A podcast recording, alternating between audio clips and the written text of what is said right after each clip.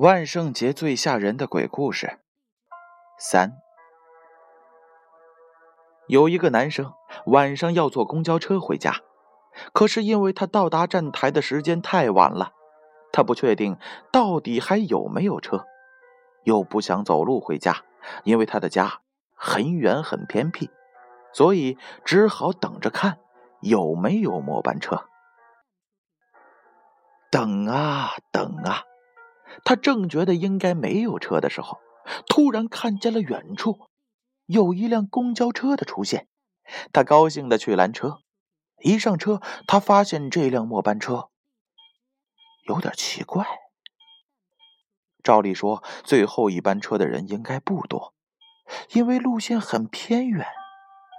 但是这辆车却坐满了人，只有一个空位。而且车上静悄悄的，没有半个人说话。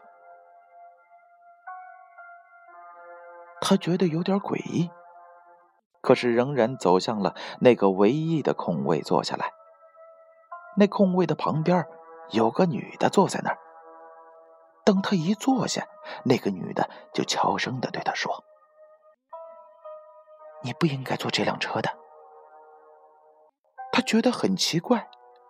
那个女人继续说：“这班车不是给活人坐的，你一上车，他们就会抓你去当替死鬼的。”男孩听了很害怕，可是又不知道该怎么办才好。结果那个女的对他说：“没关系，我可以帮你逃出去。”于是那个女的拖着他打开了窗户，跳了下去。当他们跳的时候，他还能听见车里的人大喊大叫着：“哎，怎么竟然让他跑了？是啊，让他跑了。”等他站稳的时候，他发现身处在一个荒凉的山坡。他松了一口气，连忙对那个女的道谢。